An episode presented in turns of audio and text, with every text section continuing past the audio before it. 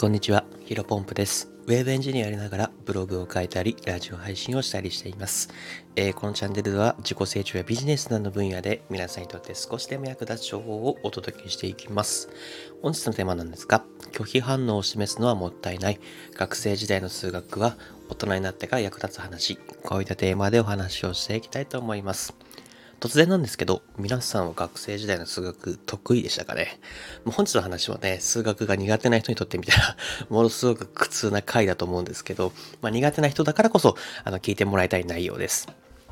まあね、あの、学生時代にね、あの、国語とか英語とかは、あの、なんとかなったけど、数学は絶望的だったよっていう人、もしかしたらね、いらっしゃるかもしれませんね。まあ、その時の多分言い分って、あの、大体、いや、こんな難しい数学の公式なんて、世の中に出て、大人になって役に立たないでしょっていうのがね、多分決まり文句だというふうにありましたよね。あ実はね、僕もそう感じていたうちの一人でですね、まあ、数学自体は結構好きだったんで、苦手ではなかったんですが、先生にね、あの、三角形のあの、サイン、コサイン、タンジェント、えーこれ僕たちに教える以外に生きていて使ったことありますか？というね、あの、生意気に質問していたのをね、あの、この、これを話そうと思って思い出しました。まあ、ですがね、改めてやっぱ今思う、今思うと、あの、数学の考え方ってものすごく大事だなというふうに思うことが多々あります。まあ、きっと皆さん、皆さんもね、仕事をしていて、数学を使うこと多々ありますよね。そこで無意識に数学の知識を使っているはずなんですね。まあ、単純にね、あの、利益を計算しようと思ったら、あと売れ、売上引く費用、えー、売上引く、まあ、コストか、とかで求められますし、まあ、もっと細かい話をすると、例えばウェブマーキ、ウェブマーケティングをしている人であれば、まあ、コンパージョン率、えーサイトに訪れた人がどれぐらい申し込みをしたかっていう、なんか導き出す数値とかもやっぱりこれ数学使ってますよね。まあここまでは簡単な四則演算とか、えー、という話、まあ、足し算、割り算、あ、足し算、引き算、掛け算、割り算か、になりますけど、まあ、仮説を立てるときもものすごく野球立ちますよね。ちょっとね、難しく、あここから通学苦手がどんどん、あのー苦手というか、なんだよって思うかもしれないですけど、ちょっと最後まで聞いていただけると嬉しいです。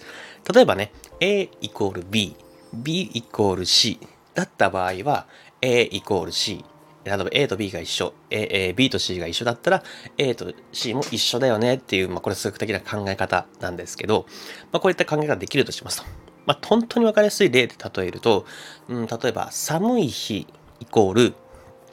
暖かいものが売れる。これ A イコール B ですよね。で、えー次、えー暖かいものイコールおでん。あのー、大根とかこんにゃくとかですね。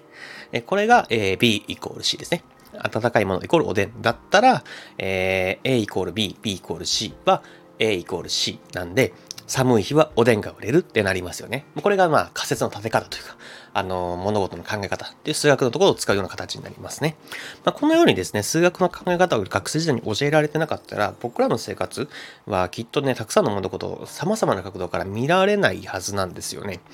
で、えーここで大切なのが、別にね、じゃあ今から別に、あのー学生時代の数学を復習しましょうというわけでは決してなくてですね、まあ、なんかたまに、その、俺数学出るとさ、拒否反応示しちゃうんだよねって言い訳をして逃げるのはやめましょう。これはね、一番今日お伝えしたかった話です。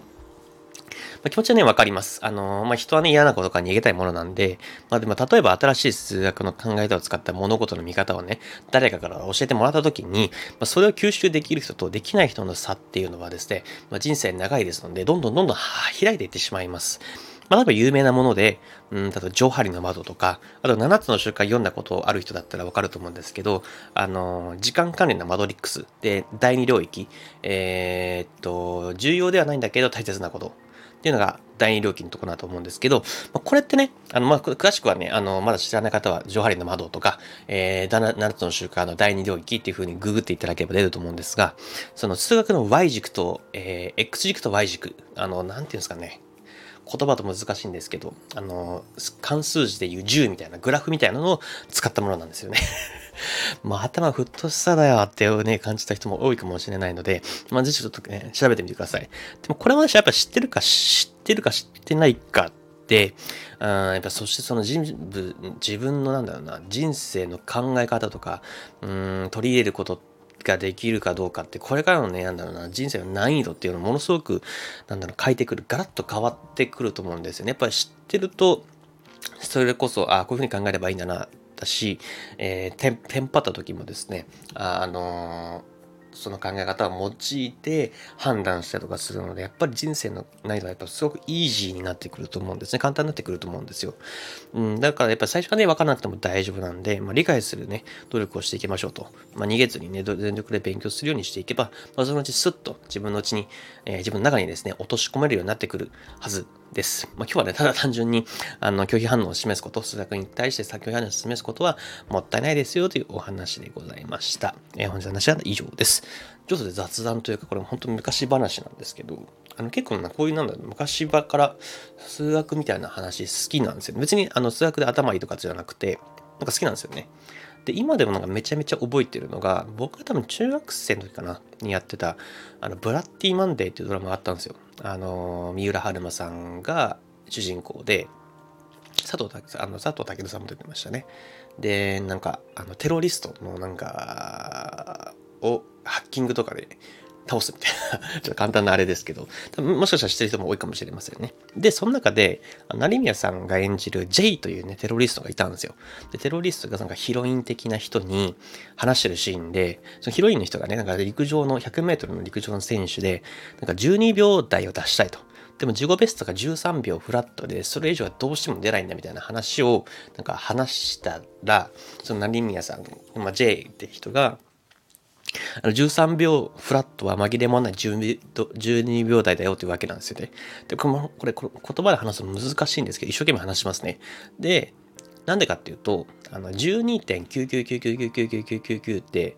えっ、ー、と、紛れもない12秒台じゃないですか。12秒99999なんて。で、これを、あの、ちょっと、あの、難しいですね。これを x イコール12.99999とすると。で、えー、まあ、それがある、方程式があるとするじゃないですか。で、その後に10倍した方程式、だから 10x イコール129.9999999と。で、これを最初の x イコール12.99999から引くと、えー、9x117 になるんですね。で、この方程式を解くとですね、x イコール13になるわけですよ。だから、x イコール12.99999と、x イコール13、10